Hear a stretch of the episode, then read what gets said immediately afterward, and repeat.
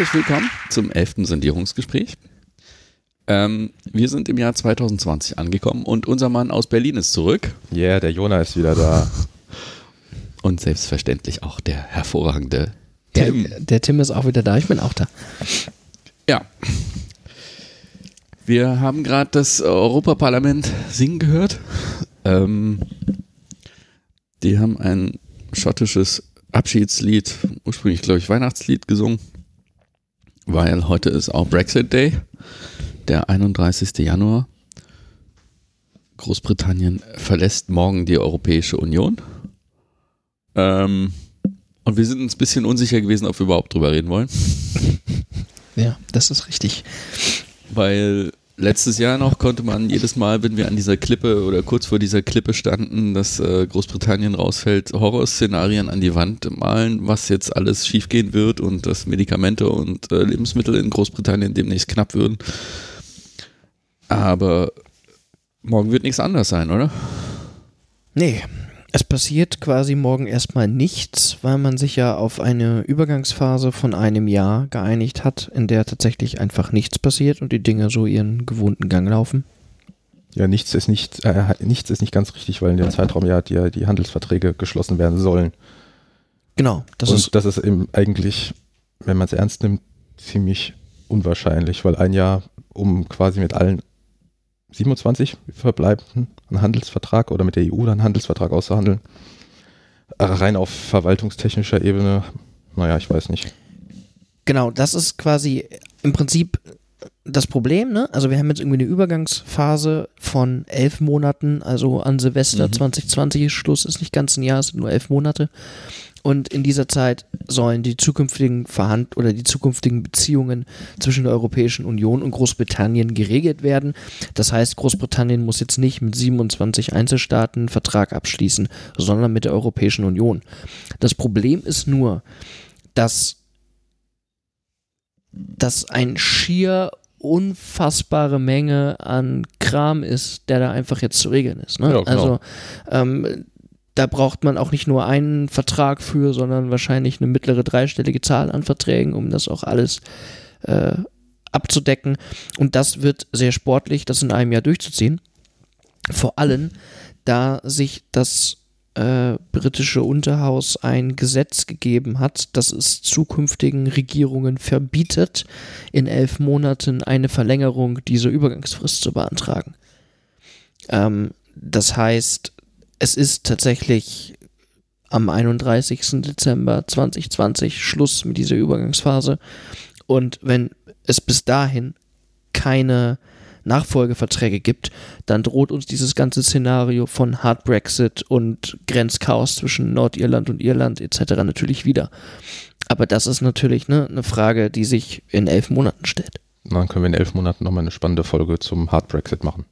Naja, also es ich glaube, jetzt wird da gerade irgendwie wieder von Handelsverträgen geredet. Im Kern haben die, die, diesen Brexit jetzt einfach formal vollzogen, aber nichts geklärt. Ne? Mhm. Genau. Die haben die ganzen Probleme, die sie über Jahre jetzt nicht geklärt gekriegt haben, nochmals mit einem neuen Datum versehen und gesagt, und in der Zeit werden wir das jetzt bestimmt alles gelöst kriegen, was wir in den letzten zweieinhalb Jahren äh, nicht gelöst gekriegt genau. haben. Das ist doch vollkommen unrealistisch. Gerade diese Nordirland-Frage ist total, also das ist nicht einfach zu lösen, auch. Nee, und vor allen Dingen, also, das, das ist ja das Abstruse, ne? Die, dieser Ursprungs- Brexit-Vertrag, der von, von Theresa May ähm, ausgehandelt worden ist, der sah eine Übergangsphase von zwei Jahren vor. Und selbst da haben schon alle gesagt, das wird aber sportlich. Und jetzt sozusagen sind wir bei einer Übergangsphase von einem Jahr und haben danach ähm, sehr merkwürdige Regeln. Ich wollte mir jetzt im Vorfeld äh, nochmal angucken, wie eigentlich die Nordirland-Frage gelöst werden soll in einem Jahr.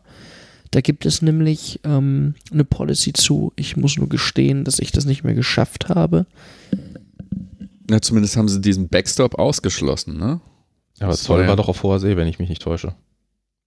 Ja, genau. Es gab irgendwie so ein ganz, ganz merkwürdiges Konstrukt, durch das Großbritannien jetzt irgendwie nochmal Ware doppelt verzollen muss, wenn sie quasi auf dem Transportweg, also von der Europäischen Union über Großbritannien nach Irland, dann äh, fällt Großbritannien da eine Sonderrolle zu ähm, in der Verzollung, mit der sie sich dumm und dämlich bezahlen. Ich mhm. weiß aber gerade nicht, leider nicht, wie die im Einzelnen aussieht. Das eigentlich politisch Interessante ist ja auch eher, was jetzt äh, dazu geführt hat, dass es dann doch so schnell ging. Ne? Also diese Parlamentswahlen, mhm. ähm, die sind für uns natürlich auch irgendwie interessant, weil es ähm, relativ, also weil es einen deutlichen Sieg der Tories gegeben hat und das Parlament jetzt eine klare Mehrheit hat und die besteht aus einer äh, äh zur klaren Brexit-Partei gewendeten rechtskonservativen Tory-Partei. Also mhm. die haben ja alle Liberalen oder irgendwie nicht, nicht ganz harten Brexiteers da rausgedrängt. Also, also sogar den, den sogar. Enkel von, von Winston Churchill, ne? ja. ja. Und das ist eigentlich der, der, der gravierende Unterschied in der Position zwischen May und Johnson heute. Also May musste immer irgendwie äh, Formelkompromisse sch äh, schaffen mit ihren Koalitionspartnern, äh, der mhm.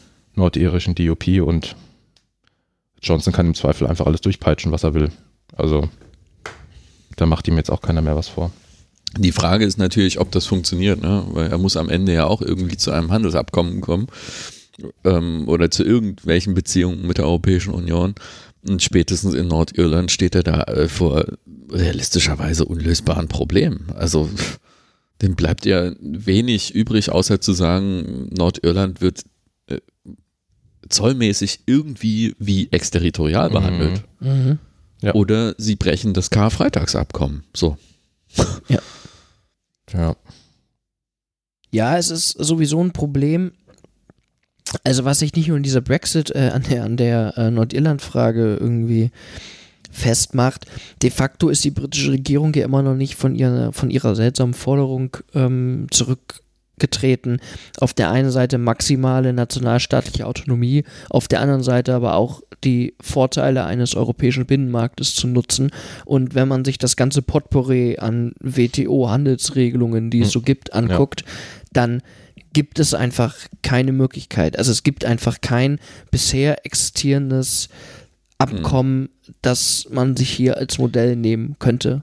Ich meine, ah, okay, also das ist ein interessanter Hinweis, WTO. Ähm, die haben natürlich eins gewonnen. Ne? Bisher konnten sie selbst keine Handelsabkommen mit dem Rest der Welt verhandeln. Ja. Das können sie jetzt. Also das wird auch noch interessant zu sehen sein. Ähm, ich vermute, sie werden jetzt den Versuch unternehmen, mit, äh, von, mit den Vereinigten Staaten ein Handelsabkommen zu schließen. Das wird wahrscheinlich so der populistische Move sein, um zu sagen, seht ihr, wir hier wir können das alles besser als die Europäer. Ähm, das könnte halt nochmal interessant sein, das zu sehen, wie, wie das ausgeht. Aber auch da, du hast vollkommen recht, ne? das, das habe ich vorhin gar nicht so verstanden. Aber natürlich, du musst äh, Dutzende, Hunderte äh, Freihandelsabkommen äh, abschließen, bis du auf dem Stand bist, wie die Europäische Union ist. Ja, ja, genau. Ne? Also es geht ja quasi nicht nur um das Verzollen oder nicht Verzollen von Ware, sondern es geht um so Fragen wie die Anerkennung von Berufsabschlüssen, Medikamente, irgendwelche Standards. Also das, ja, das, ist das meine ich gar nicht, aber mit dem Rest der Welt. Achso, ja, das auch. Die müssen ihre Beziehung mit dem Rest der Welt komplett neu regeln. Ja, stimmt. das, das ist auch richtig, ja. Weil sonst fallen sie auf äh, WTO-Regeln zurück. Das äh, würde ja auch gehen, sagen die ja immer, aber das ist nicht so freundlich. Mhm. Ansonsten ist dieser Brexit eigentlich jetzt erstmal abgefrühstückt. Abgefrühstückt. Ja, der ist da.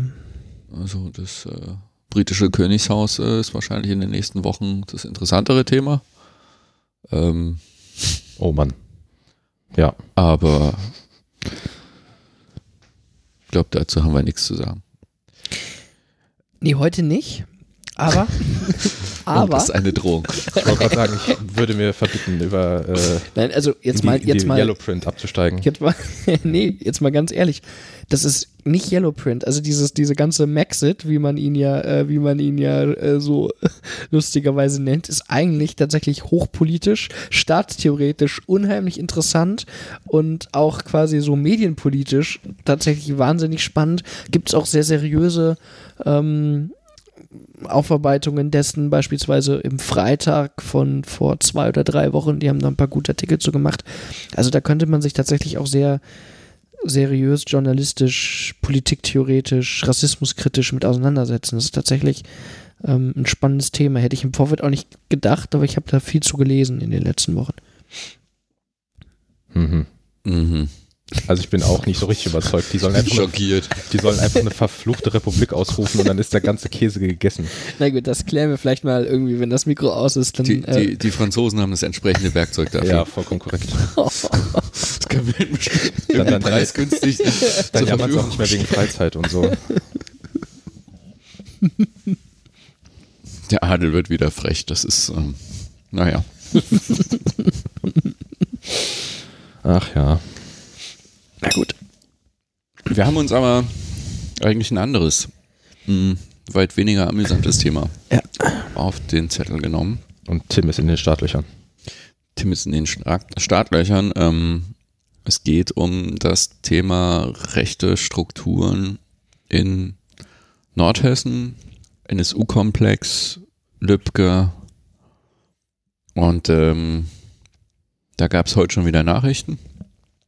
Heute kam die Nachricht, dass der Generalbundesanwalt sich darüber beschwert, dass das Landesamt für Verfassungsschutz aus Hessen ihm Akten über die Beschuldigten im Mordfall Walter Lübcke nicht äh, unaufgefordert und rechtzeitig zugesandt hat.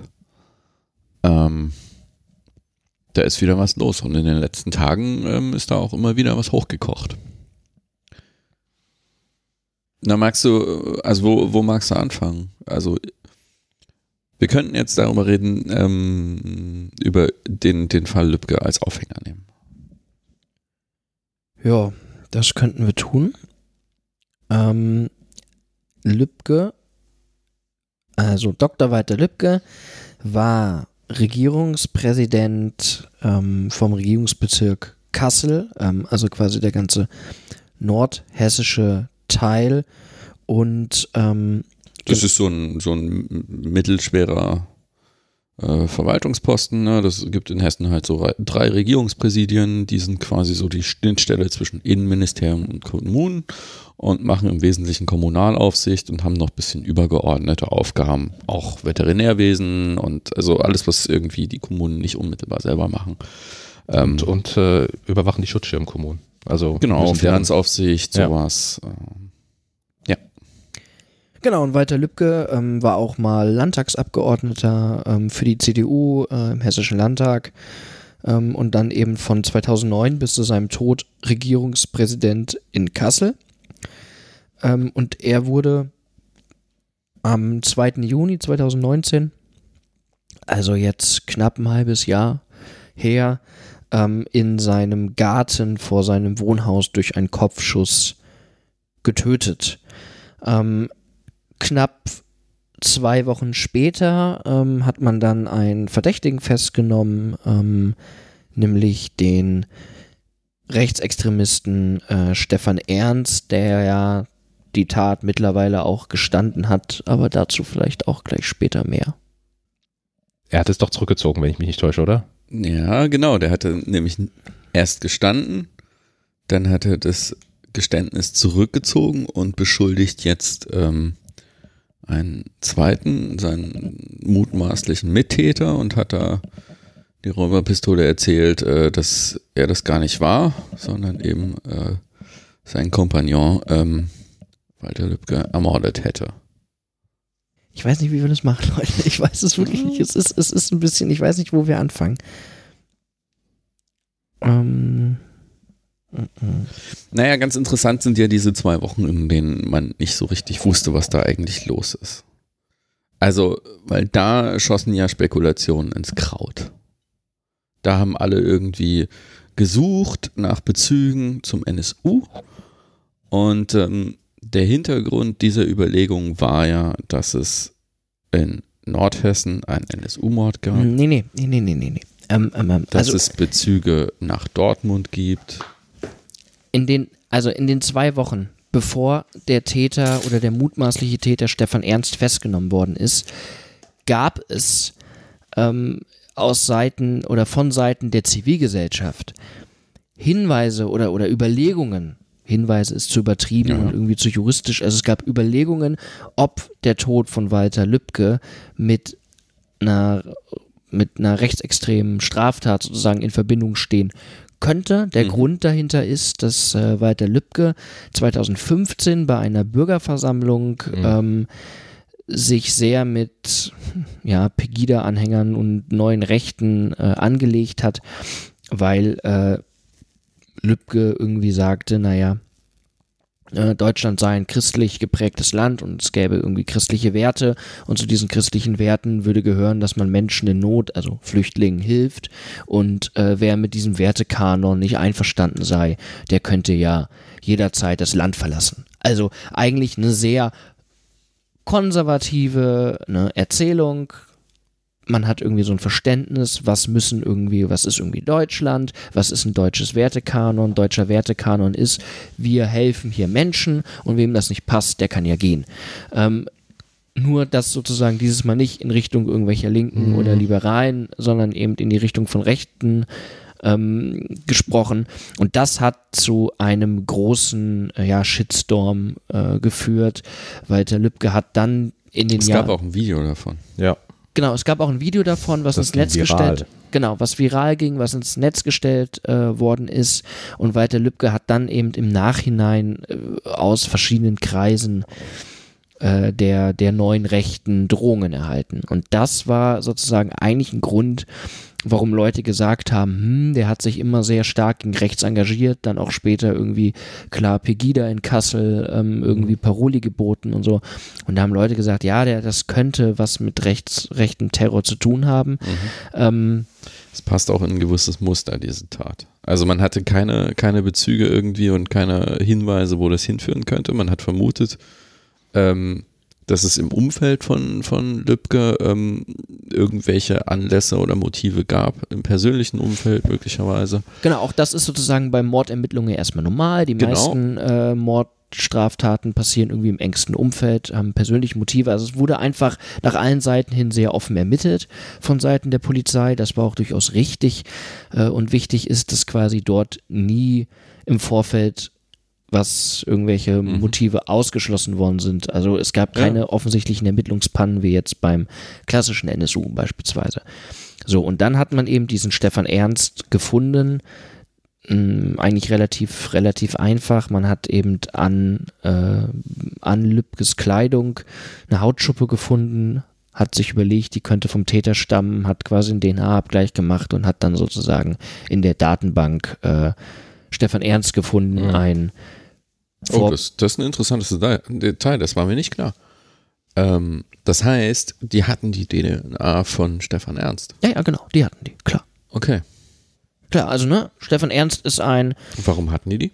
Ja, weil Stefan Ernst ein ähm, polizeilich bekannter, vorbestrafter Neonazi ist. Der hat ähm, Anfang äh, der Nullerjahre wurde er verurteilt, weil er eine Nagelbombe mhm. ähm, gebaut hat und die von einem äh, äh, Asyl, von einer Asylunterkunft in Wiesbaden zünden wollte. Der hat, der hat, der hat glaube ich, schon rechts äh, extreme äh, Straftaten in den, in den 80ern begangen. Also der hat eine sehr lange ähm, ja, kriminelle sehr, Karriere. Genau. 88 ist da, glaube ich, das erste Polizei bekannt geworden und äh, das zog sich dann durch die 90er Jahre durch. Ja, der hat, genau, der hat eine sehr, der hat eine sehr lange ähm, rechtsextreme Vergangenheit mit über 30 Straftaten so insgesamt. Mhm. Aber, sag ich mal so, die auch medial am meist diskutiertesten sind eben dieser Nagelbombenanschlag, den er lustigerweise, also hat er, das hat er ein bisschen verkackt, hat er sich selber angezündet bei der ganzen Geschichte. Ähm, und ähm, äh, dann später hat er dann nochmal einen ähm, Menschen mit Migrationshintergrund in Wiesbaden auf dem Bahnhofsklo von hinten ähm, angegriffen mit einem Messer und hat ihm das mehrmals äh, quasi in den Rücken gerammt. Ähm, das Opfer wurde dann auch schwer verletzt ins Krankenhaus eingeliefert, musste mehrmals notoperiert werden, hat das quasi auch nur sehr, sehr mhm. knapp überlebt. Das waren so die, würde ich mal sagen, die beiden großen Straftaten, die Stefan mhm. Ernst und, begangen hat doofe Frage, wenn er ihn erschossen hat, wieso findet man dann an dem Körper von Walter Lübcke eine Hautschuppe? Das sozusagen ist ein Detail, was man sich fragen kann. Ähm, vor allen Dingen, weil der Mord, also wir haben es zu tun mit einem Kopfschuss aus geringer Distanz. Hm.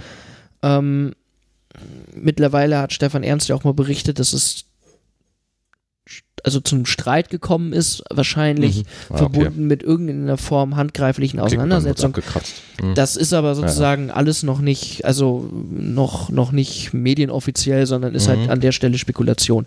Aber zumindest hat man da eine Hautschuppe gefunden. Ja. Also ich finde, aber also ich bin da wirklich gerade über dieses Detail gestolpert, dass sie die DNA von ihm hatten. Mhm. Soweit ich weiß, war doch die letzte Straftat, die Stefan Ernst begangen hat, ähm, ein Angriff auf eine Demo, äh, eine DGB-Demo am 1. Mai 2009 in Dortmund.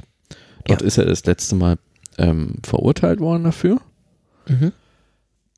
Und dann ähm, ist doch die Erzählung ähm, zumindest der Behörden die, dass man, dass er dann unauffällig war und dass man deshalb auch Unterlagen äh, über Stefan Ernst vernichtet hätte. Aber wieso vernichtet man einerseits Akten, hebt aber die DNA-Spuren auf? Also, dazu, genau, da müssen wir, glaube ich, jetzt das mal in Ruhe mhm. abarbeiten. Ähm, zum einen ist es so, ja, Stefan Ernst hat äh, mit seinem äh, mutmaßlichen Mittäter Markus Hartmann am 1. Mai 2009 noch eine DGB-Kundgebung angegriffen äh, und haben da sozusagen Gewerkschafterinnen und Gewerkschafter ähm, zusammengehauen. Dafür wurde er verurteilt. Das ist die letzte bekannte Verurteilung. Das mhm. ist durchaus richtig. Jetzt müssen wir oder müssen wir aber aufpassen, dass wir nicht Dinge durcheinander laufen lassen, weil das eine ist quasi die Datenbank der Polizei mhm. und das andere ist die Datenbank des hessischen Verfassungsschutzes, mhm. die miteinander nichts zu tun haben. Und dieses Phänomen oder irgendwie die, diese Idee der, der gelöschten Akten, mhm. die jetzt gelöscht sind oder gesperrt sind, würde mhm. ich jetzt gleich nochmal erklären, ähm, betrifft aber sozusagen die Akten beim Landesamt für Verfassungsschutz.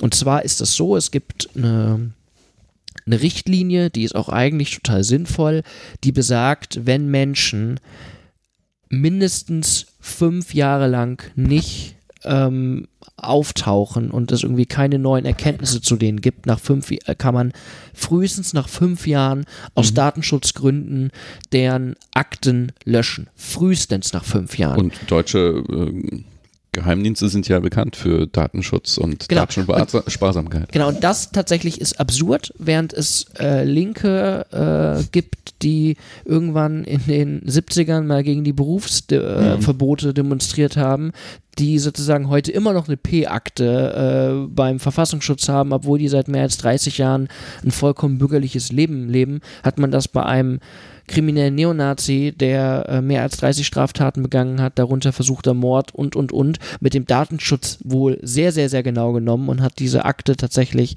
ähm, mit Ablauf dieser Fünfjahresfrist, also quasi so am ersten Tag, der möglich war, das muss irgendwie 14, also 2014, 2015 so um den Dreh gewesen sein, gesperrt. Warum gesperrt? Weil Hessen, der Hessische Landtag 2012 ein Löschmoratorium Moratorium beschlossen hat für alle Akten, die irgendwas mit dem NSU bzw. der nordhessischen Neonazi-Szene mhm. zu tun haben. Und rein praktisch bedeutet das jetzt, also aus Datenschutzgründen sperrt man diese Akte, physisch darf man sie aber nicht vernichten wegen diesem Löschmoratorium. Das bedeutet rein, rein praktisch, dass man quasi die Akte aus dem elektronischen System gelöscht hat mhm. und dann die physische Akte in den Tresorraum im Keller gelegt hat, den zugeschlossen hat und aus Datenschutzgründen nur noch der Behördenleiter des Verfassungsschutzes selber Zugriff darauf hat.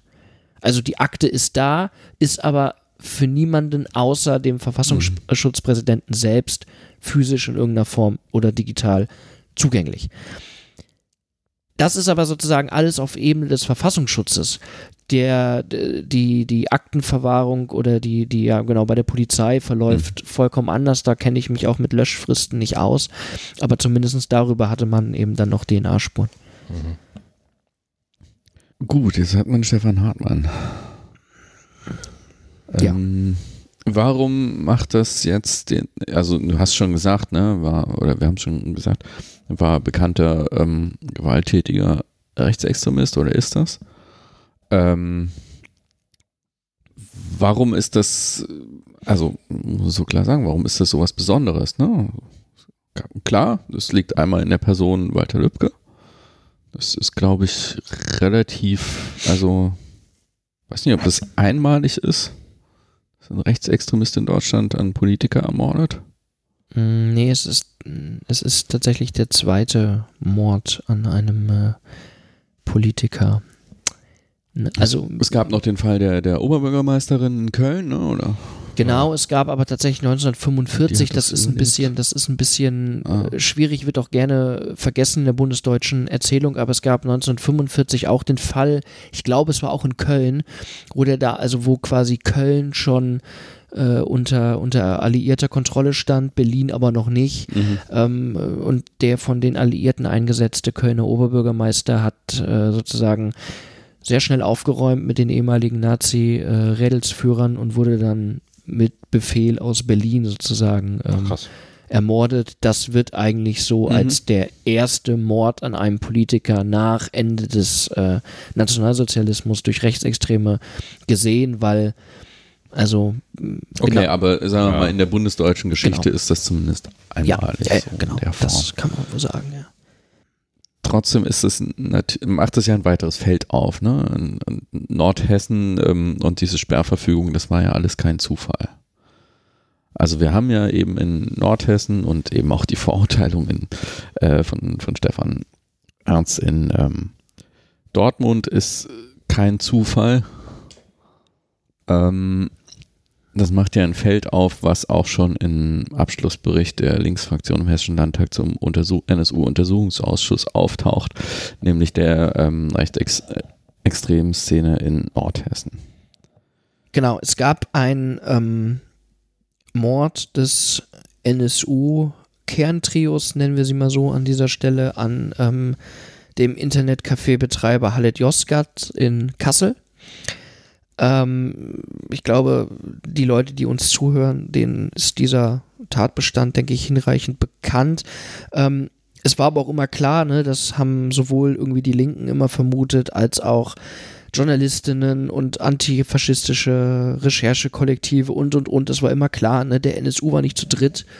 Die müssen vor Ort sowas wie ein erweitertes Unterstützerinnenfeld gehabt haben, weil ähm, diese Menschen die vom NSU ermordet worden sind, sicherlich nicht rein zufällig ausgewählt worden sind, sondern alle auf einer Todesliste standen, die man äh, in den Ruinen von Beate Zschäpes Haus gefunden hat. Und die Frage ist, wie kommen diese Leute auf die Todeslisten? Ähm, woher wissen irgendwelche Neonazis, die eigentlich ja in Zwickau im Untergrund leben, woher kennen die sich in Kassel aus? Wie finden die ihre, äh, wie finden die ihre Opfer und, und, und? Also es muss von vornherein klar sein, der NSU hatte an seinen jeweiligen Tatorten Unterstützung aus der lokalen Neonazi-Szene. Das ist so sicher wie das Arm in der Kirche, auch wenn man es bis heute nicht beweisen kann. Und deswegen war quasi von Anfang an die Idee, okay, man muss sich die Kasseler Neonazi-Szene angucken, um irgendwie zu verstehen, wie der NSU da ähm, ja, gewütet hat. ähm, also um, um das noch zu unterstreichen, und ich sagte das schon, ne, Dortmund, Kassel, ähm, das sind die Orte der ersten beiden genau. Morde des NSU und die liegen genau drei Tage auseinander. und äh, Stefan Ernst wurde für eine Tat in Dortmund verurteilt, zuletzt. Also äh, hm. dort gibt es ganz offensichtlich enge Bezüge der Szenen. Genau. Und gleichzeitig äh, gibt es enge zeitliche Zusammenhänge der ersten beiden Taten des NSU mit diesen Orten. Genau, ähm, vor allen Dingen über die ähm, Combat 18 Szene verknüpft sich das. Combat 18, also Kampfgruppe Adolf Hitler, ähm, 18 hier für den äh, Zahlencode AH. Ähm, gerade die haben so diesen Streifen Dortmund über Nordhessen bis Thüringen quasi mhm. so bespielt und sind damit ja quasi auch so ein bisschen das verbindende Element zwischen ganz vielen mhm. Taten des NSU. Comet 18 ist ja mittlerweile auch verboten worden. Ähm, genau, also es, es ist, sage ich jetzt mal, alles so ein bisschen müßig. Es war von vornherein irgendwie klar, ne, in Nordhessen gibt es eine aktive Neonazi-Szene und die hat garantiert in irgendeiner Form Vorschubarbeit für den NSU geleistet. Wer aber wie, warum, wie viele, das haben sowohl die strafrechtlichen Untersuchungen nicht ergeben, als auch die politische Aufarbeitung im NSU-Ausschuss, als auch ähm, irgendwelche antifaschistischen Recherchearbeiten. Das können wir einfach nicht sagen. Jetzt ist aber. Nochmal, nochmal einen halben Schritt zurück. Ähm, der NS, also Combat 18 hat sich 2012 richtig ähm, mhm. als feste Struktur in Deutschland gegründet.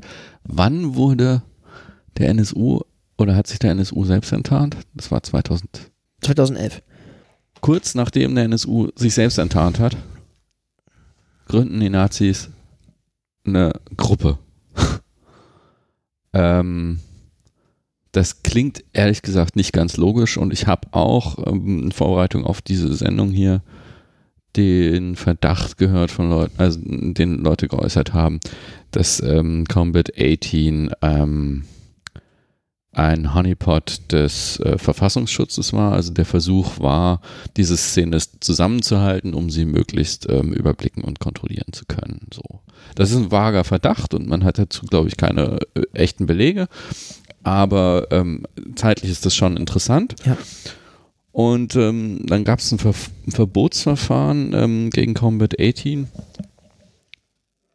Ähm, und das war viele Jahre nachdem eine andere Organisation auch verboten wurde. Was war das? Ähm, Blood and Honor. Genau, Blood and Honor. Und Combat 18 gilt als bewaffneter Arm äh, von Honor.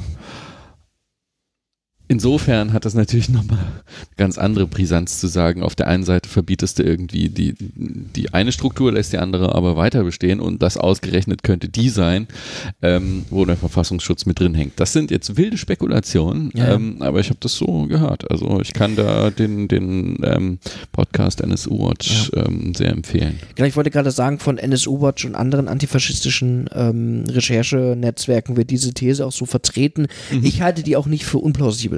Also durchaus, ich halte das für ja, ich kann mir das vorstellen, es wäre nicht das erste Mal, dass, ähm, wenn wir an den Thüringer Heimatschutz denken, wo Tino Brandt, der Führer des Thüringer Heimatschutzes, ja auch ein V-Mann war, der da quasi mit Staatsgeldern jahrelang sein rechtes Netzwerk aufgebaut hat. Ich kann mir das durchaus vorstellen. Wir sollten jetzt aber doch nochmal gucken, wo ist eigentlich der Link zwischen dem alten NSU sozusagen und diesem Mord an Walter Lübcke mal davon abgesehen, dass das beides in Nordhessen irgendwie eine Rolle gespielt hat und irgendwie verbunden ist mit der nordhessischen Neonazi-Szene. Dazu glaube ich, muss man sich Markus Hartmann angucken. Ähm, also Markus Hartmann, ähm, um den jetzt nochmal richtig einzuführen sozusagen, ist so der Best Buddy von ähm, Stefan Ernst. Ähm, die waren beide zusammen im Schützenverein, haben beide irgendwie zusammen mehrmals geschossen. Äh, Markus Hartmann war auch bei dieser ähm, 1. Mai-Kundgebung 2009, wo sie da die Leute zusammen gehauen haben. Ähm, Markus Hartmann hat auch im nordhessischen Raum seit den 1990er Jahren eine sehr krasse Neonazi- ähm, Karriere hinter sich, war ähm, bei verschiedenen Vorläuferorganisationen und Kameradschaften ähm, irgendwie auch aktiv. Und das Interessante ist, dass dieser Markus Hartmann ähm, im Mordfall an Halit Yozgat, dem Kasseler NSU-Opfer, von der Polizei vernommen worden ist. Ähm, mhm. Jetzt nicht als Verdächtiger, Allerdings hat die Polizei damals, da war das Internet ja auch total neu, die haben im Internet so eine Verhandlungsseite ähm, geschaltet, wo quasi die Bevölkerung wie mit so einem offenen, so einer offenen Tagebuchfunktion, sag ich das, oder Gästebuchfunktion, mhm. quasi die Bevölkerung Hinweise ähm, eintragen konnte, ob man irgendwie was gesehen, was gehört hat, wie auch immer. Und, und das sozusagen, würde ich mal sagen, ist der große Fehler, diese Nachrichten waren für alle Leute lesbar, also es war ein bisschen absurd. Und was? Welche Nachrichten waren für alle? Naja, also du konntest, du konntest als Privatperson quasi ins Gästebuch schreiben, hier, ich habe mhm. hier eine verdächtige Gestalt bei Halit Yozgats am Internetcafé gesehen, ich glaube, das ist der Täter, so wie Menschen ja manchmal so sind. Und diese Beiträge waren quasi offen, die waren für alle einsehbar. Und praktisch. Ja, also es, es, ist total absurd. Also das macht auch gar keinen Sinn. Das kann man sich nur vorstellen, irgendwie, dass muss, also dass das eine Zeit ist, in der das Internet tatsächlich noch Neuland war und das für ganz viele mhm. Leute irgendwie alles nicht so begreifbar ist, was das eigentlich ist und wozu, was das fü zu führen kann. Naja, jedenfalls ist der Polizei damals, die, also die Polizei hat quasi damals mitgeschnitten, welche IP-Adressen äh, mhm. diese Seite regelmäßig aufrufen. Und dabei ist rausgekommen, mhm. dass ziemlich oft Markus Hartmann ähm, diese Seite besucht hat. Auch eine klassische Methode für einen Honeypot. Also, ne, gerade, ja, ja. also dann macht dieses Mitlesen das nämlich in gewisser Weise Sinn, weil mhm. der will dann sehen, also ja, ne, das Kalkül war, äh, mögliche Tatbeteiligte wollen dann sehen, was weiß die Polizei über mich. Genau, und, ist richtig, ähm, genau.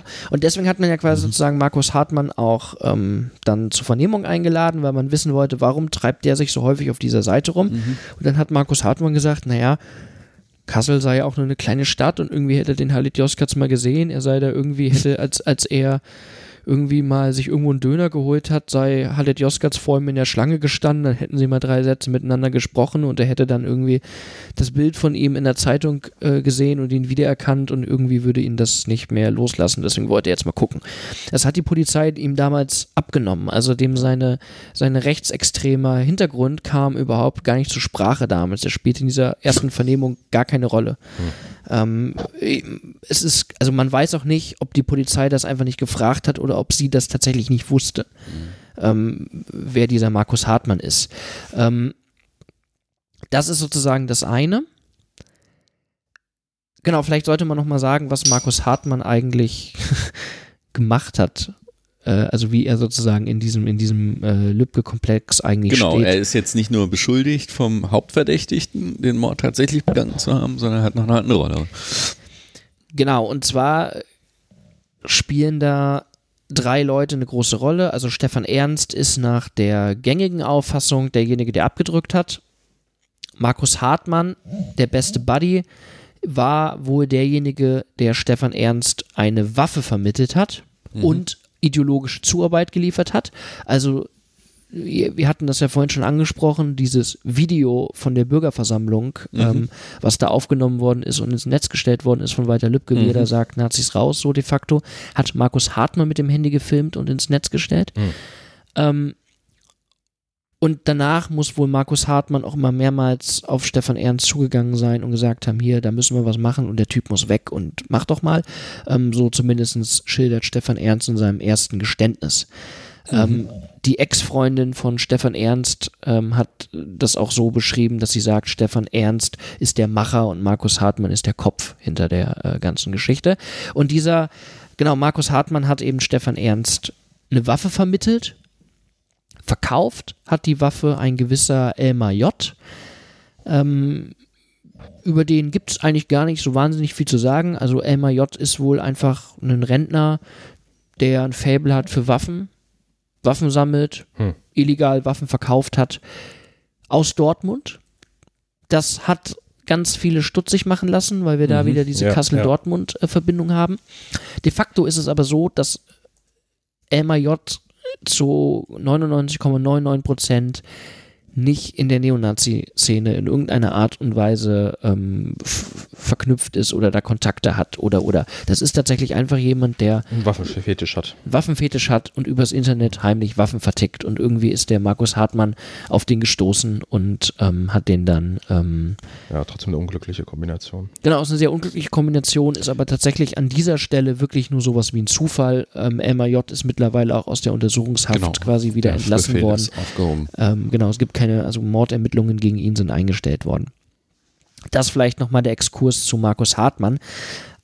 Aber um das jetzt vielleicht nochmal kurz äh, zu Ende zu bringen, also wir haben einen Markus Hartmann, der schon beim ersten NSU ähm, quasi in den Fokus der Ermittlungen gerutscht ist, wenn auch irgendwie nur kurz und er als Zeuge, als, als ernstzunehmender Verdächtiger.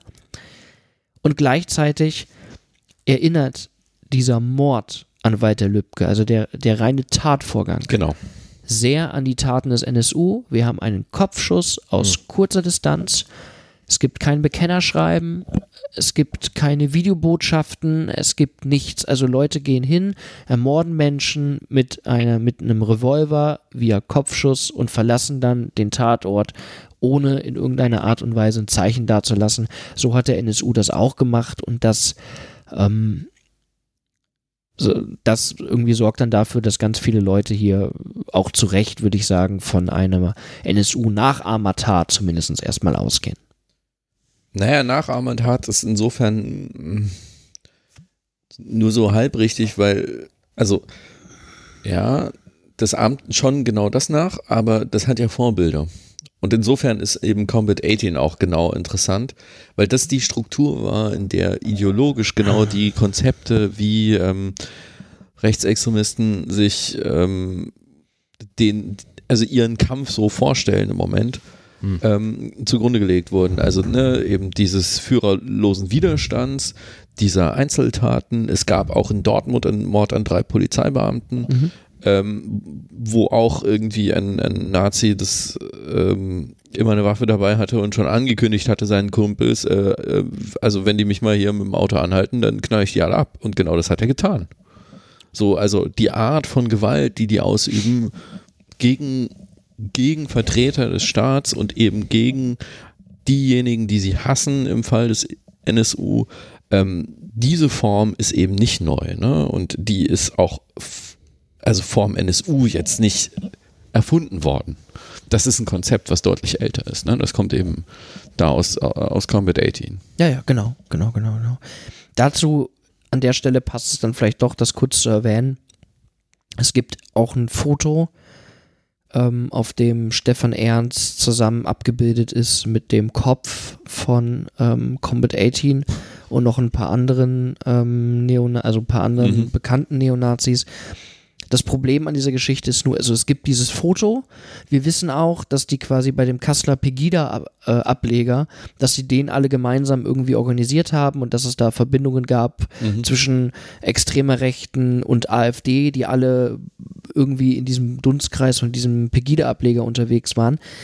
Ähm, das haben aber, sag ich mal, sowohl Journalisten als auch irgendwie Antifas versucht rauszufinden, ob die Verbindung zwischen Stefan Ernst und Combat 80 noch größer ist, als man hat sich mal bei einer Veranstaltung gesehen und da ist halt zufälligerweise ein Foto entstanden. Ähm, diese Ermittlungen verlaufen aber im Sande. Da gibt es tatsächlich einfach keine, äh, ja, keine stichhaltigen Beweise, dass irgendwie Stefan Ernst ein bekanntes Combat 18 Mitglied oder aktives Combat 18 Mitglied war. Mhm, also genau, weil die Verbindung zwischen AfD und, und Combat 18, die ist relativ deutlich. Das ist äh, Thorsten Heise. Der wohnt sechs Kilometer entfernt von Bernd Höcke ähm, und gibt ja. das Blatt heraus, in dem Landolf Ladig veröffentlicht ja. hat. Ja, ja, das ist so. Und der ja. hat diese ganze Musikszene um, um äh, Combat 18 herum und Blood and Honor herum organisiert und vermarktet. Und damit ein Schweinegeld verdient, verm vermutlich. Ja. Also das so. Und in den letzten Wochen tauchte ja noch ein anderes Detail auf dass einer der beiden Täter nämlich auch direkte Bezüge zur AfD hat. Wer war das denn? Ja, Stefan Ernst. Also Stefan Ernst, wir wissen ja schon länger, auch das übrigens nicht dank der Sicherheitsbehörden, sondern dank antifaschistischer Recherchenetzwerke, wissen wir ja schon länger, dass Stefan Ernst und Markus Hartmann beide 2018 auf dieser berühmten äh, Demonstration in Chemnitz waren.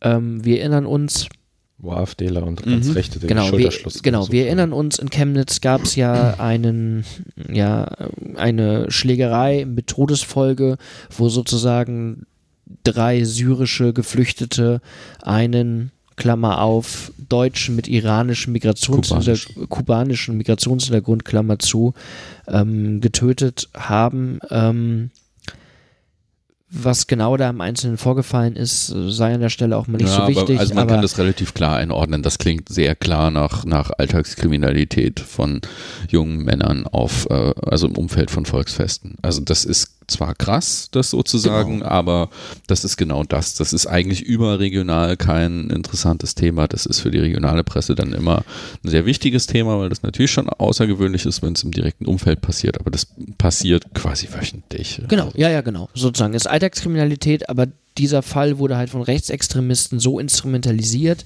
dass es dann zu dieser berühmten Schulterschlussdemonstration zwischen AfD und der Neonazi-Organisation Pro Chemnitz kam. Mhm. Und auf dieser Demonstration waren Stefan Ernst und Markus Hartmann. Das wissen wir tatsächlich auch schon seit einem halben Jahr. Ähm, was jetzt neu war, war die Info, dass Stefan Ernst wohl ganz aktiv für die AfD in Kassel ähm, Wahlkampf gemacht hat. Mhm. Der hat Plakate mit aufgehängt und war wohl auch des Öfteren ähm, auf äh, ja, Wahlkampfveranstaltungen ja. von denen, genau. Und ist dort nach Aussage des damaligen AfD-Vorstands auch nicht aufgefallen durch eine besonders extreme oder radikale Gesinnung, wo man jetzt natürlich auch sagen kann, also wenn quasi so ein äh, militanter Neonazi bei der AfD nicht groß auffällt, äh, dann spricht das viel über die AfD mhm. an der Stelle. Ja. Der, der wird halt nicht viel gesagt haben, ne? Der wird ein bisschen äh, Wahl, Wahlplakate aufgehangen haben und das war's. Und auf Veranstaltung hat er sich angehört, was die Leute sagen. Ja, was, also es gibt zwei, zwei Wege. Ähm, also für mich ist dieses, dieses ganze Phänomen da, dieser, dieser nordhessischen Szene, ähm, ehrlich gesagt, ein riesengroßer, undurchschaubarer Knoten. Ähm, also ich habe jetzt reingelesen in, in, in, diesen Abschlussbericht des NSU-Untersuchungsausschusses, den die Linksfraktion im Hessischen Landtag da vorgelegt hat. Ähm, das ist als Lektüre ausdrücklich empfohlen. Ähm, da gibt es extra dazu ein, ein Kapitel und das ist auch sehr lesenswert. Ähm, das Ding ist, da tauchen halt sehr viele Namen auf und Bezüge auf und äh, das ist so weit verstrickt, dass ähm, klar wird, dass, dass es dort einfach mal tatsächlich sowas wie so ein, so ein Nazi-Cluster gibt.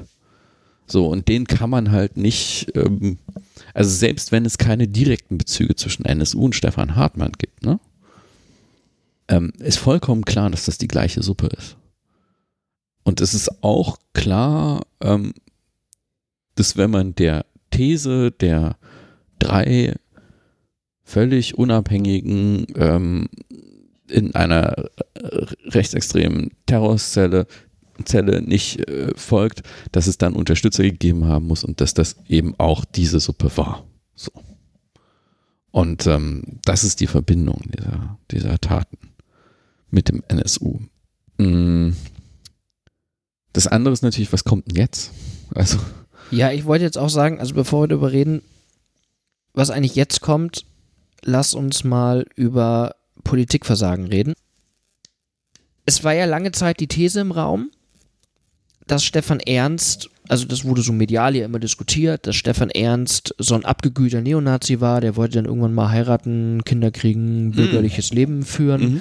ähm, hat sich ein Haus gekauft und hat da ganz zurückgezogen und als unbescholtener Bürger gelebt. Und dann kam eben 2015 dann kam äh, dieser Auftritt ähm, in, bei der Bürgerversammlung von Lübcke, wo eben Hartmann und Stefan Ernst zu Gast waren. Und Stefan Ernst hätte sich das dann angehört und sei dann irgendwie wütend geworden. Und ähm, aufgrund von der bösen Hasskriminalität im Internet äh, sei er dann irgendwie so berauscht, dass er dann zur Waffe greift und losschießt. Und im Prinzip war die These der Sicherheitsbehörden lange Zeit, okay, Stefan Ernst ist sowas wie ein Schläfer, ein abgekühlter Rechtsextremist, den wir nicht mehr beobachtet haben, weil er offensichtlich nichts mehr gemacht hat und plötzlich, wie wie so ein Schalter umgelegt wird, sind die Leute wieder da da haben wir schon damals gesagt, so in so antifaschistischen Recherchenetzwerken eher so, hm, das klingt alles nicht so wahnsinnig plausibel. Also es gibt das. Ne? Ich will das jetzt quasi nicht, nicht jetzt irgendwie nicht so ganz beiseite wischen. Es gibt durchaus den Moment, wo in Anführungsstrichen irgendwelche bis dato unbescholteten Menschen plötzlich zur Waffe greifen und äh, ihren Hass äh, Taten folgen lassen. Das beste Beispiel ist der Anschlag von Wächtersbach ne? wo wir das genau das haben. Ein, ja, ja. ein, ein Mann, ähm, mhm. der in der Kneipe sitzt, mit dem Leben abgeschlossen hat und dann irgendwie beim Bier sagt, so, er schießt mich jetzt und vorher nehme ich noch, äh, Zitat, irgendeinen Ausländer mit. So, und mhm. dann in sein Auto steigt und quasi losschießt das haben wir. Das war aber von Anfang an total unrealistisch, dass das irgendwie bei Stefan Ernst, wie gesagt, das ist ein mehrmals vorbestrafter Rechtsextremist. Das ist einer, der Verbindungen hatte in die Szene, der 2009 noch da irgendwie ne, Migranten, äh, 2009 noch den DGB angegriffen hat. Warum sollte der plötzlich von einem Tag auf den anderen sagen, ich habe hier nichts mehr zu tun mit der Szene und bin jetzt ein braver Bürger? Das hat nicht so wahnsinnig viel Sinn gemacht musste jetzt mittlerweile auch äh, der hessische Innenminister einsehen, dass das tatsächlich nicht so viel Sinn macht. Ähm, also der, das hessische Innenministerium hat jetzt mittlerweile zugegeben, dass es ein großer Fehler war, ähm, Stefan Ernst nach 2009 nicht mehr auf dem Schirm zu haben.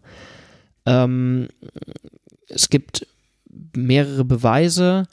Ähm, das ist zum einen, ähm, ist das eben dieser Angriff auf die DGB-Kundgebung, dann gibt es aber noch wohl mehrere Fotos, die Stefan Ernst auch mhm. nach 2009 noch mit Rechtsextremen zeigen.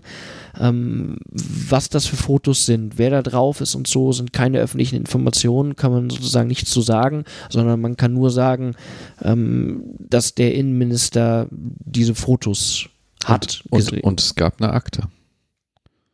Es gab eine Akte einer, einer Mitarbeiterin des äh, Landesamts für Verfassungsschutz, die hatte den Auftrag, sich äh, mit der Szene in Nordhessen auseinanderzusetzen ähm, und einzuarbeiten. Und ähm, da tauchte eben auch der Name auf. Genau, das war aber vor der Lösch also vor der Sperrung der Akte. Das war, ja, ja, ja gut, aber das ist eben in diesem Zeitraum äh, nach 2009 gewesen. So. Also nachdem er seine letzte Straftat genau. begangen hat, gab es noch, ähm, sagen wir mal, Leute, die sich mit dem Namen beschäftigt haben und in dieser Akte ist vermerkt worden, dass der Mann brandgefährlich ist. So. Genau, das ist richtig. Das gibt einen handschriftlichen Aktennotiz, der sagt, Stefan Ernst, brandgefährlicher Mann. Das ist äh, richtig. Ähm, würde ich aber ehrlich gesagt an der Stelle nicht auch nicht so hoch, also für, mhm. für diesen Sachverhalt nicht so hoch hängen, weil wir da über ein Phänomen sprechen, was ähm, jetzt auch schon wieder knapp zehn Jahre her ist. Ähm, die Beweise, über die ich jetzt spreche, sind deutlich jünger. Mhm. Also irgendwie von 14, 15, 16. Mhm. Ähm, und da muss jetzt eben auch das Innenministerium zugeben, okay, das war einfach scheiße, das war ein Fehler, so. Wir hätten den niemals ähm, irgendwie vom Radar nehmen sollen. Das ist jetzt aber so passiert. Und an der Stelle fragt man sich dann ja schon, okay, also ne, warum passiert so ein Fehler? Die Frage steht auch im Raum, könnte Lübcke noch leben, wenn dieser Fehler nicht passiert wäre? Ähm, und es steht einfach so ein bisschen die Frage im Raum, warum der Verfassungsschutz die Beobachtung von Stefan Ernst aufgibt, auch wenn man jetzt im Nachhinein zugeben muss, dass es da Beweismittel gab. Ich kann mir nicht mhm. vorstellen, dass man diese Beweismittel jetzt gefunden hat im letzten halben Jahr, aber vor fünf Jahren noch nicht hatte. Also aus irgendeinem Grund hat sich der Verfassungsschutz aktiv dazu entschieden, diesen Namen Stefan Ernst irgendwie von der Liste zu nehmen. Und es gibt eigentlich nur zwei Gründe, warum das passieren sein könnte. Der eine Grund ist, Stefan Ernst selbst hat für den Staat gespitzelt. Und der zweite Grund ist, Stefan Ernst war persönlich sehr, sehr nah dran an jemandem, der gespitzelt hat. Und es hätte äh, gedroht, dass diese Person enttarnt wird. Dass, ja, gut. Mhm. dass Stefan Ernst selbst ein Spitzel ist, hat, haben die Regierungsbehörden mittlerweile mehrmals dementiert und das sollte man denen auch glauben, weil nämlich dem hessischen Innenminister gerade, sage ich mal, der steht mit dem Rücken zur Wand, der kann sich nicht besonders viele Fehler mehr erlauben. Ähm, also ich glaube, man kann zu 100, nahezu 100 Prozent ausschließen, dass Stefan Ernst selbst ein V-Mann war. Das wird nicht so sein. Aber es steht halt nach wie vor der Verdacht im Raum, dass er irgendwie sehr, sehr nah dran gewesen sein muss an jemandem. Na ja, gut, den, den dritten Grund hast du natürlich ausgeschlossen. Unfähigkeit. Genau, also klar. Ja, ja, äh, ja, das, das hört sich immer recht banal an, aber manchmal ist es genau das. Also das äh, ist durchaus auch ja immer eine Option, klar. Ja, genau. Das ist der, der, der, der ein, das eine, die eine Form von Politikversagen, über die, über die man reden kann. Ähm, die andere, und da kommen wir jetzt quasi auch zu den Nachrichten der letzten Woche. Ähm, es gibt ja einen Bericht über die nordhessische Neonazi-Szene des Verfassungsschutzes.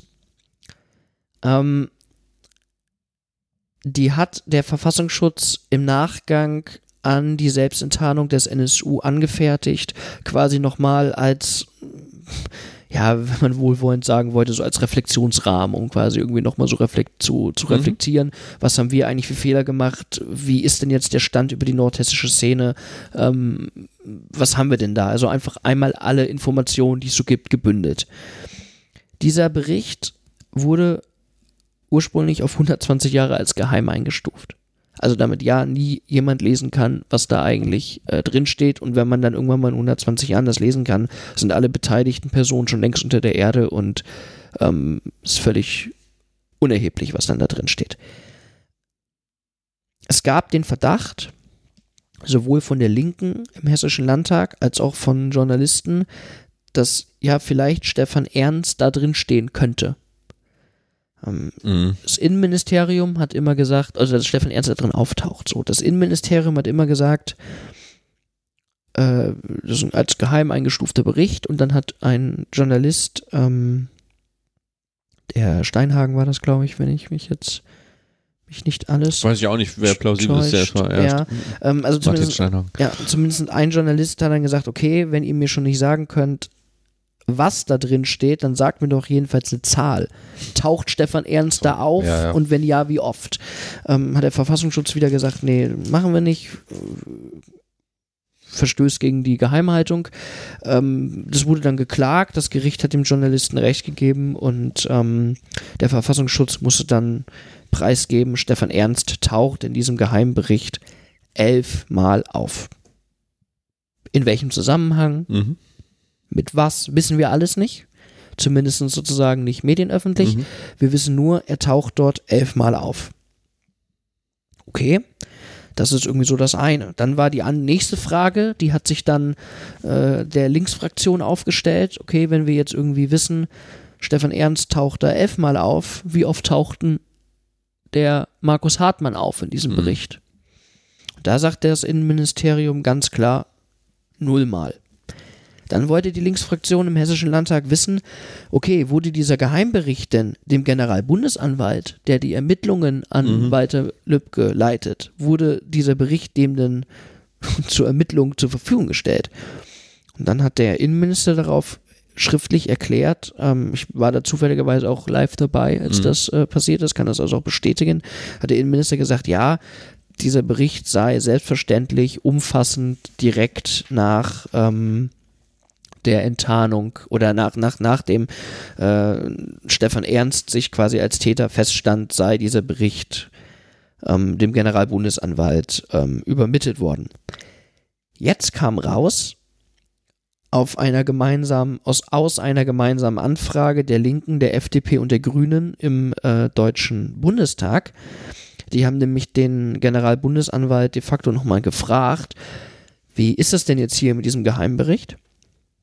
Darauf sagt der Generalbundesanwalt, ja, er hätte den Bericht bekommen, allerdings erst im Oktober und damit mehr als, äh, jetzt muss ich kurz rechnen, vier Monate nachdem Stefan Ernst als Täter de facto feststand. Und er hat den Bericht auch nicht offen bekommen, sondern an vielen Stellen so geschwärzt, dass die Informationen nicht gerichtsfest sind. Und, und das sozusagen ist auch nochmal der große Hammer, der Generalbundesanwalt hat aber gesagt, er konnte dem Bericht, als er ihn dann endlich mal hatte, Fakten über Stefan Ernst entnehmen, die ihm vorher nicht bekannt waren, aber auch Fakten über Markus Hartmann, die ihm vorher nicht bekannt waren. Mhm. Und jetzt wird es an dieser Stelle total interessant, weil der Innenminister quasi im Hessischen Landtag erklärt, Markus Hartmann taucht in diesem Bericht nicht auf und äh, der Bericht wurde dem Generalbundesanwalt zu, sofort zur Verfügung gestellt. Der Generalbundesanwalt sagt, irgendwie hat er darüber was über Markus Hartmann erfahren in dem Bericht und er hat das erst im Oktober gekriegt. Jetzt ist so ein bisschen die Frage, wer hat recht? Ähm, lustig ist, dass die Linken im Bundestag, als auch die Linken im Hessischen Landtag das Versagen oder die Schuld dem hessischen Innenminister zuschieben und sagen, der hat's verkackt.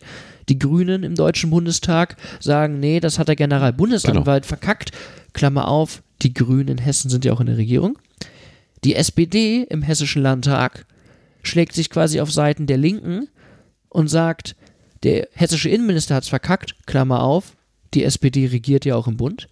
Die CDU die sowohl im Bund, äh, im Bund regiert, als auch im hessischen, äh, also in Hessen regiert, sagt sowas wie, naja, da muss es irgendwie eine Kommunikationspanne gegeben haben, äh, da hat wahrscheinlich niemand irgendwas mit Absicht gemacht und das wird sich alles aufklären und alles andere seien ja auch nur Verschwörungstheorien, die da gesponnen werden. Genau, das ist nämlich die Meldung auch von heute hier, wo Irene Mihalic, ähm, Grüner, sagte, es scheint so zu sein, dass der Generalbundesanwalt den Prüfbericht vom hessischen Verfassungsschutz erst im Oktober aktiv angefordert hat, nachdem wir im Innenausschuss darauf gedrängt haben.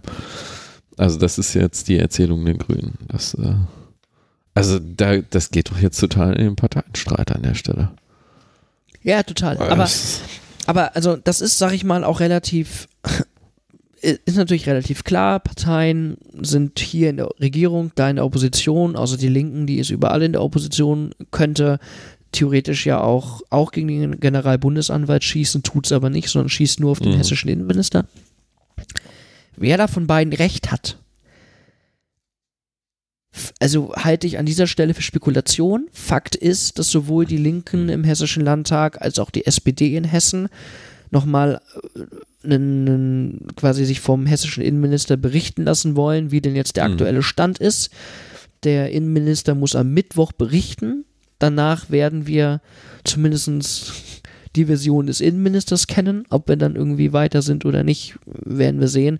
Aber das ist aktuell, halte ich das für noch nicht so ähm, na, unterm Strich ist es relativ unerheblich, ob der Generalbundesanwalt oder das Landesamt für Verfassungsschutz hier Mist gebaut hat.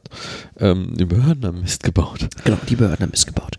Genau, und das sozusagen, wir haben es halt hier jetzt gerade ganz akut mit irgendwie einer Form von Politikversagen zu tun und es steht halt nach wie vor die große Frage im Raum.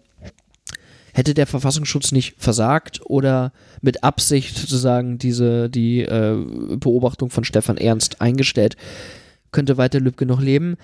Und wenn man das so summa summarum zusammenzählt, dann kommt man in Hessen nicht um einen neuen Untersuchungsausschuss drumherum.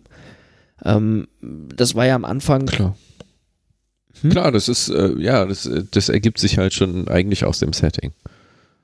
Also eben die, die, die, ähm, sagen wir mal, Verdachtsmomente, dass das eben die gleiche Suppe ist wie den NSU hier in Hessen und mhm. eben auch in, in, NRW zum Teil ähm, überhaupt erst so möglich gemacht hat, das ist relativ klar und das muss man auch aufklären. Da muss man natürlich fragen, irgendwie, welche Rolle haben hier hessische Behörden, welche Rolle hat ein hessischer Innenminister, sei es der ehemalige hessische Innenminister, jetzt Ministerpräsident, ähm, oder sei es der aktuelle Innenminister. Und sei es der dazwischen Innenminister, der jetzt äh, Präsident des Hessischen Landtags ist. Ja. Also es ist sozusagen, trifft drei CDU-Männer, die in Amt und Würden sind, eventuell relativ hart.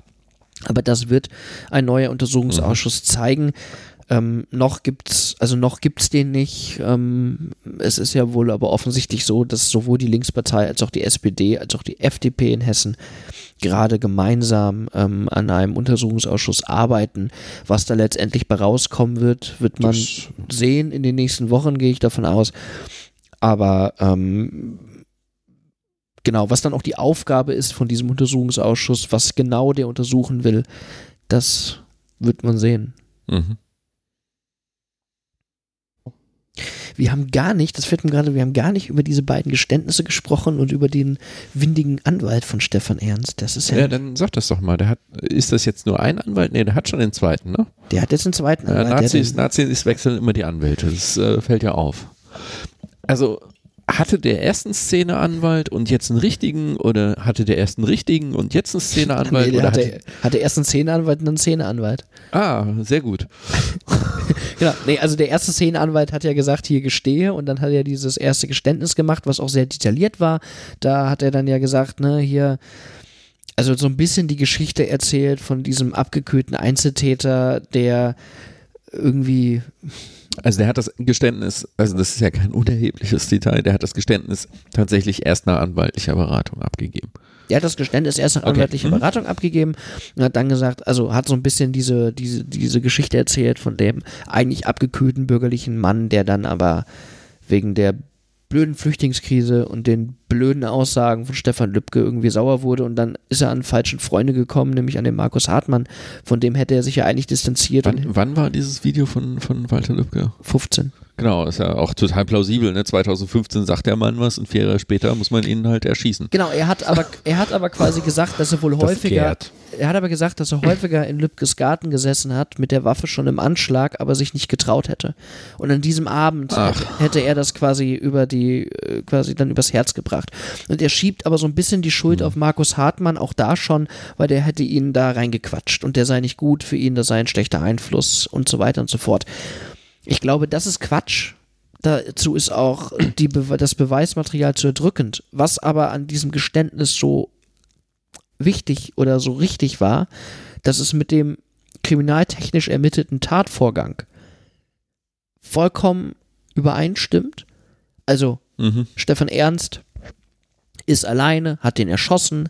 Ähm, es gab da noch so ein bisschen die Unstimmigkeit, dass äh, quasi das Fluchtfahrzeug, was benutzt worden ist, gibt es Zeugenaussagen, die sagen, da saßen zwei Leute drin.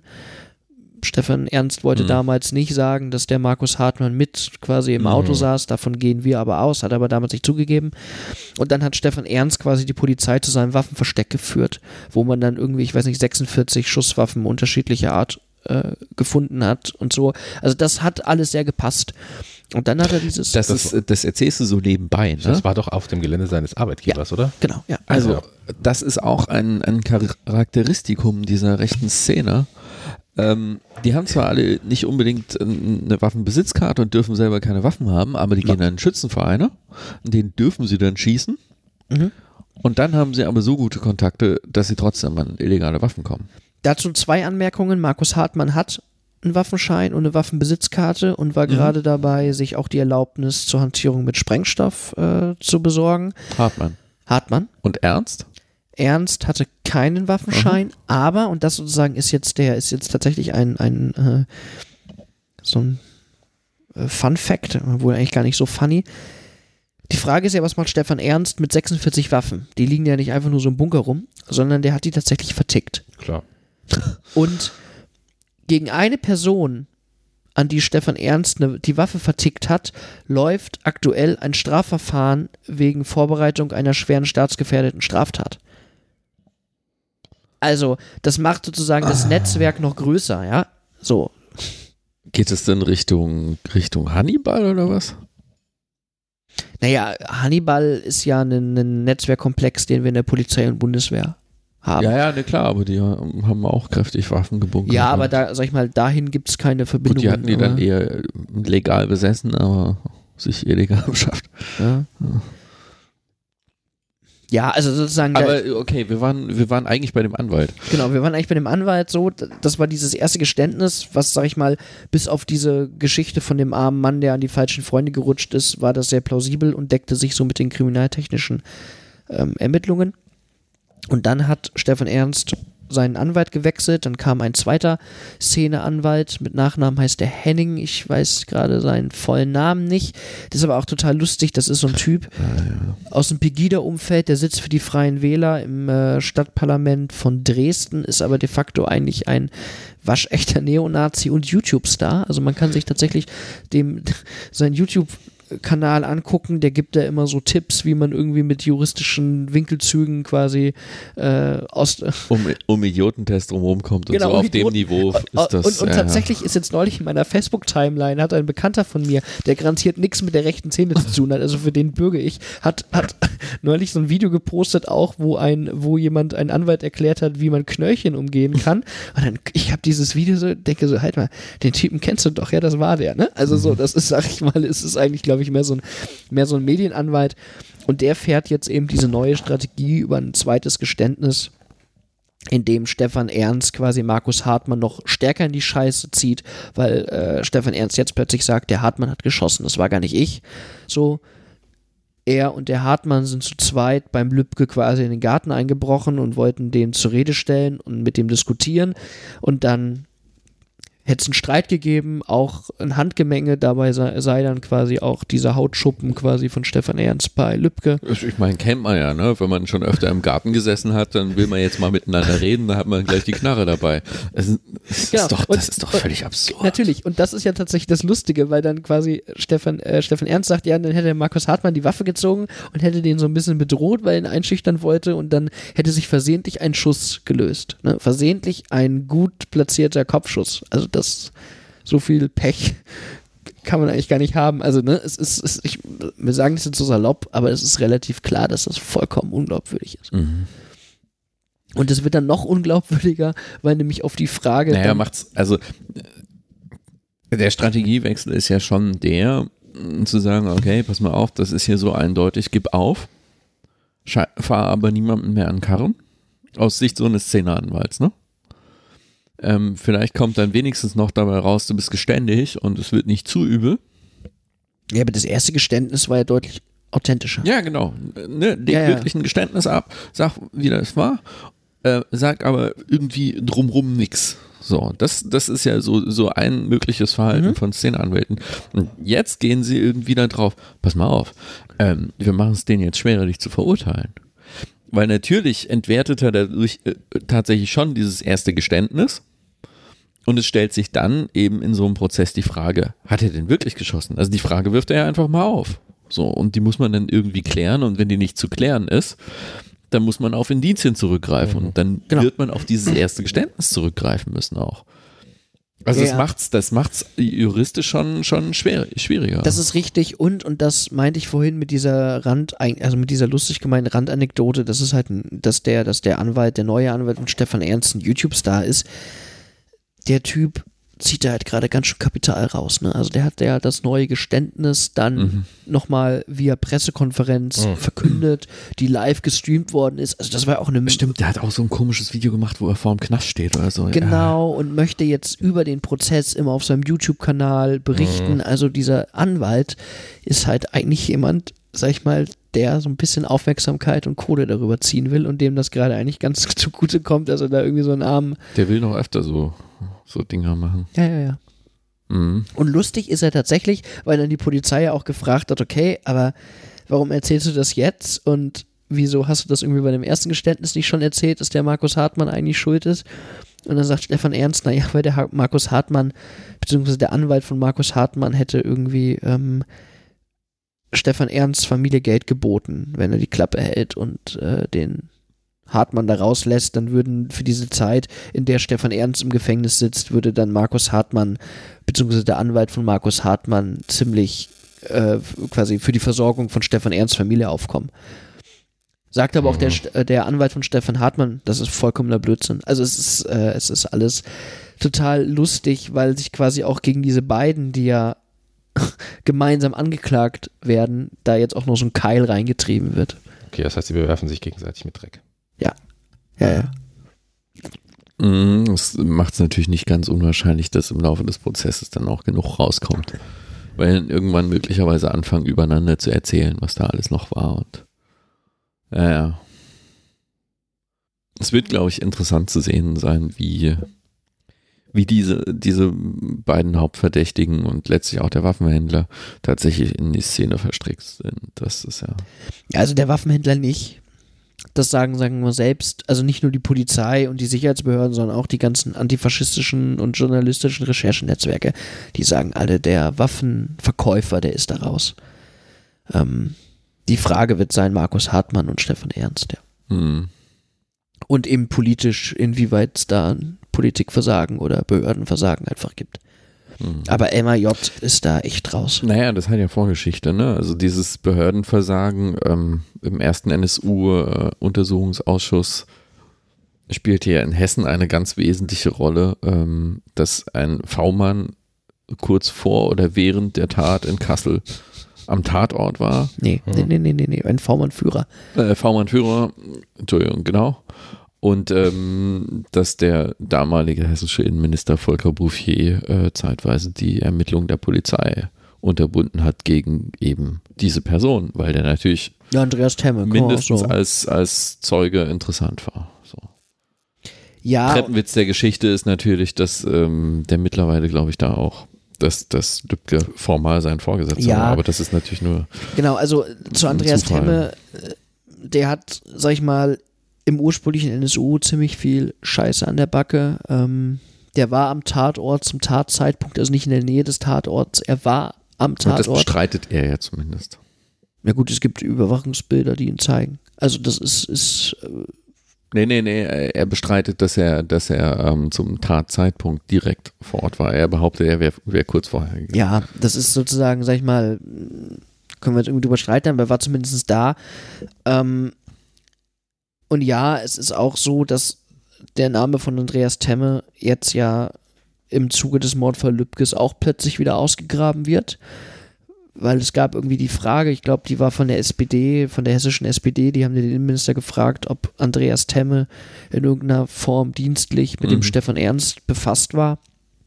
Und dann hat irgendwie Beuth, der Innenminister in Hessen, wahrheitsgemäß geantwortet, ja die waren miteinander dienstlich befasst. Irgendwie hat der Temme mal zwei Berichte gegen gezeichnet in seiner Zeit als Verfassungsschutz mhm. äh, in denen irgendwie Stefan Ernst erwähnt worden ist.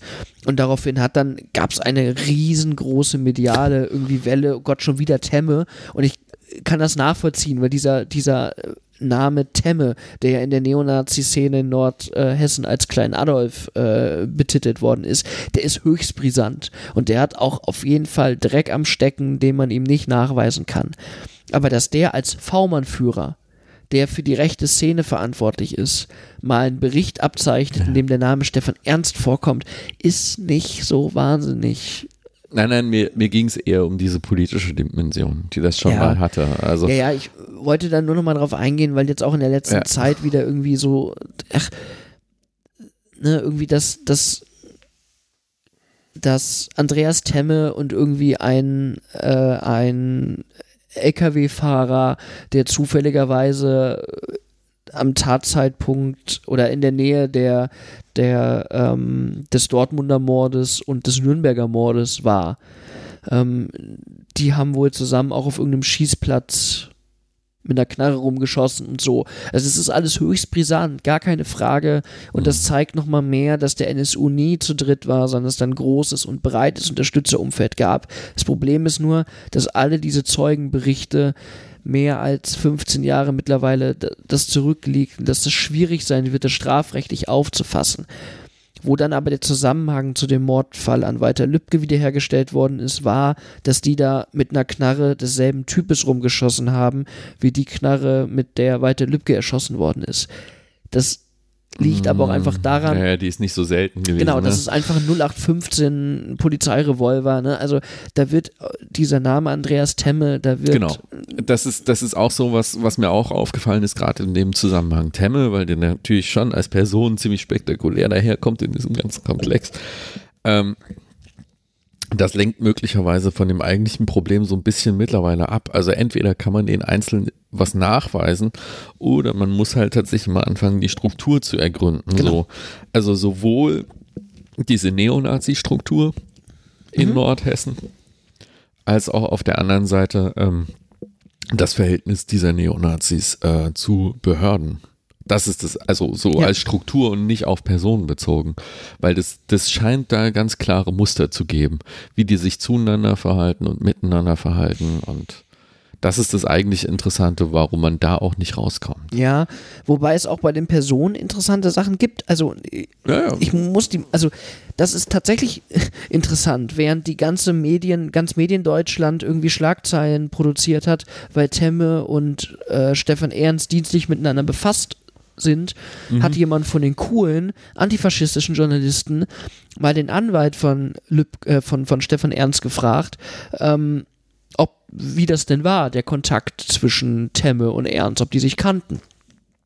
Und dann hat der Anwalt von Stefan Ernst, der Henning, hat dann gesagt, nee, also persönlich haben die sich, sind die sich nie begegnet, aber der Stefan Ernst kann sich daran erinnern, dass er mal mit seinem Kumpel hier, mit dem V-Mann, sich unterhalten hat über den Temme. Und das, das sozusagen ist viel brisanter und das ja, haben die Medien genau. nicht gecheckt. Also da haben wir einen V-Mann in der Neonazi-Szene, Klammer auf, ich würde zu 80 Prozent sagen, ist es Benjamin Gärtner, weil das der V-Mann mhm. in der nordhessischen Neonazi-Szene ist, den wir kennen. Vielleicht gibt es noch andere, aber ihn kennen wir. So, dieser V-Mann redet mit seinen Neonazi-Freunden ganz offen darüber, dass er V-Mann ist und dass er, dass er quasi sozusagen äh, sein V-Mann-Führer hier der Temme ist. Da, da, das, darüber unterhalten die sich ganz offen, unterhalten die sich da irgendwie im Kneipengespräch. Also es hieß irgendwie, dieses Gespräch stand irgendwo auf einem Bürgerfest irgendwo im Bierzelt statt oder so, ja. Da unterhalten die sich ganz offen, unterhalten die sich darüber. Und das zeigt doch, wie absurd dieses ganze System genau. der, der V-Leute überhaupt ist. Genau. So. So. Müssen wir bestimmt noch ein weiteres schwerwiegendes Thema aufmachen. Oh Gott. Oder einfach uns verabschieden. Was ist denn das weitere schwerwiegende Thema? Hm, das äh, kannst du entscheiden. Achso, meintest du?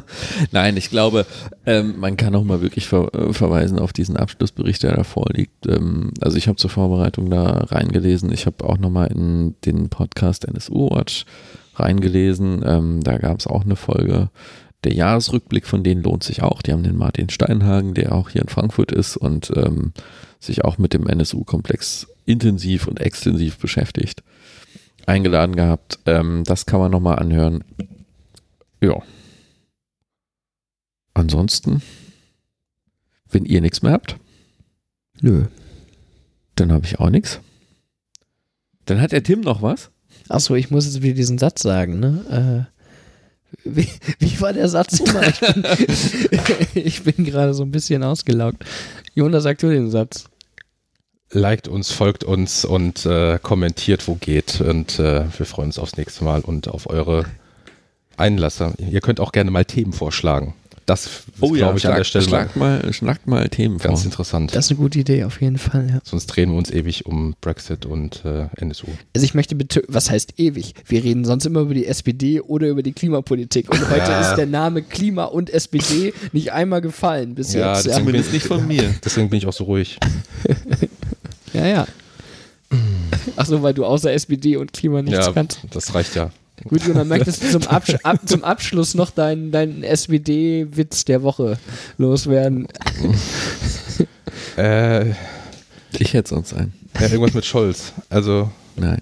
Ah, schade, aber der hat irgendwas Saudummes diese Woche gesagt. Ich aber ihr habt ja alle mitbekommen, Sigmar Gabriel äh, hat jetzt einen so, neuen ja. Job als mhm. Aufsichtsrat bei der Deutschen Bank. Endlich hat er mal einen Job, wo 8% ein echt gutes Ergebnis sind. Gut, mit diesem Karlauer. Jetzt, jetzt sind wir mal. Tschüss.